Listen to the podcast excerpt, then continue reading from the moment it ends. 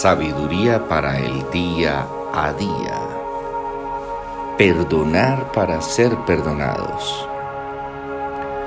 Porque si ustedes perdonan a los hombres sus transgresiones, también su Padre Celestial les perdonará a ustedes.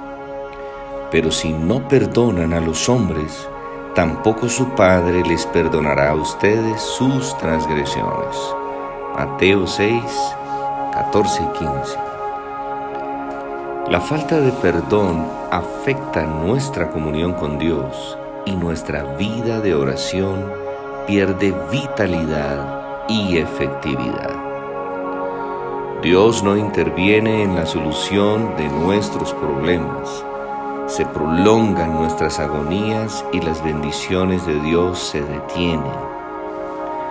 La falta de perdón nos agota, nos enferma, nos deprime y nos afecta porque nos convertimos en esclavos de la persona que no podemos perdonar. La falta de perdón abre la puerta al resentimiento, a pecar constantemente de ira, condenación y falta de respeto. Aunque Dios es infinitamente misericordioso, es muy claro en su mandato y no nos perdona cuando no perdonamos.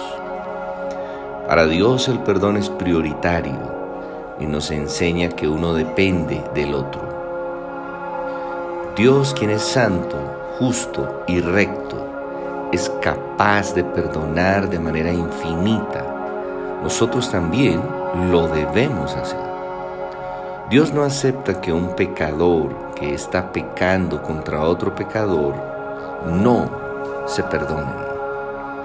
El perdón que Dios nos regaló le costó a su Hijo la vida, mientras que a nosotros solo nos cuesta un acto de voluntad. El pecado cometido contra nosotros ya fue perdonado en la cruz. Ya no hay deuda. Por eso no podemos insistir en que nos paguen. Nosotros, no podemos considerarnos dignos del perdón de Dios y no considerar a otros dignos de nuestro perdón. Cuando no perdonamos es porque consideramos la ofensa mayor que el pecado que hemos cometido contra Dios.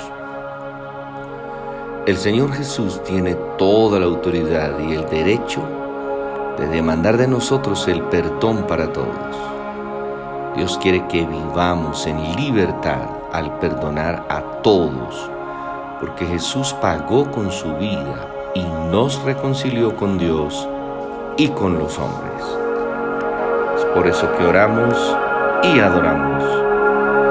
Padre, gracias por enviar a Jesús para entregar su vida por nosotros. Queremos perdonar a todos nuestros deudores para recibir tu perdón.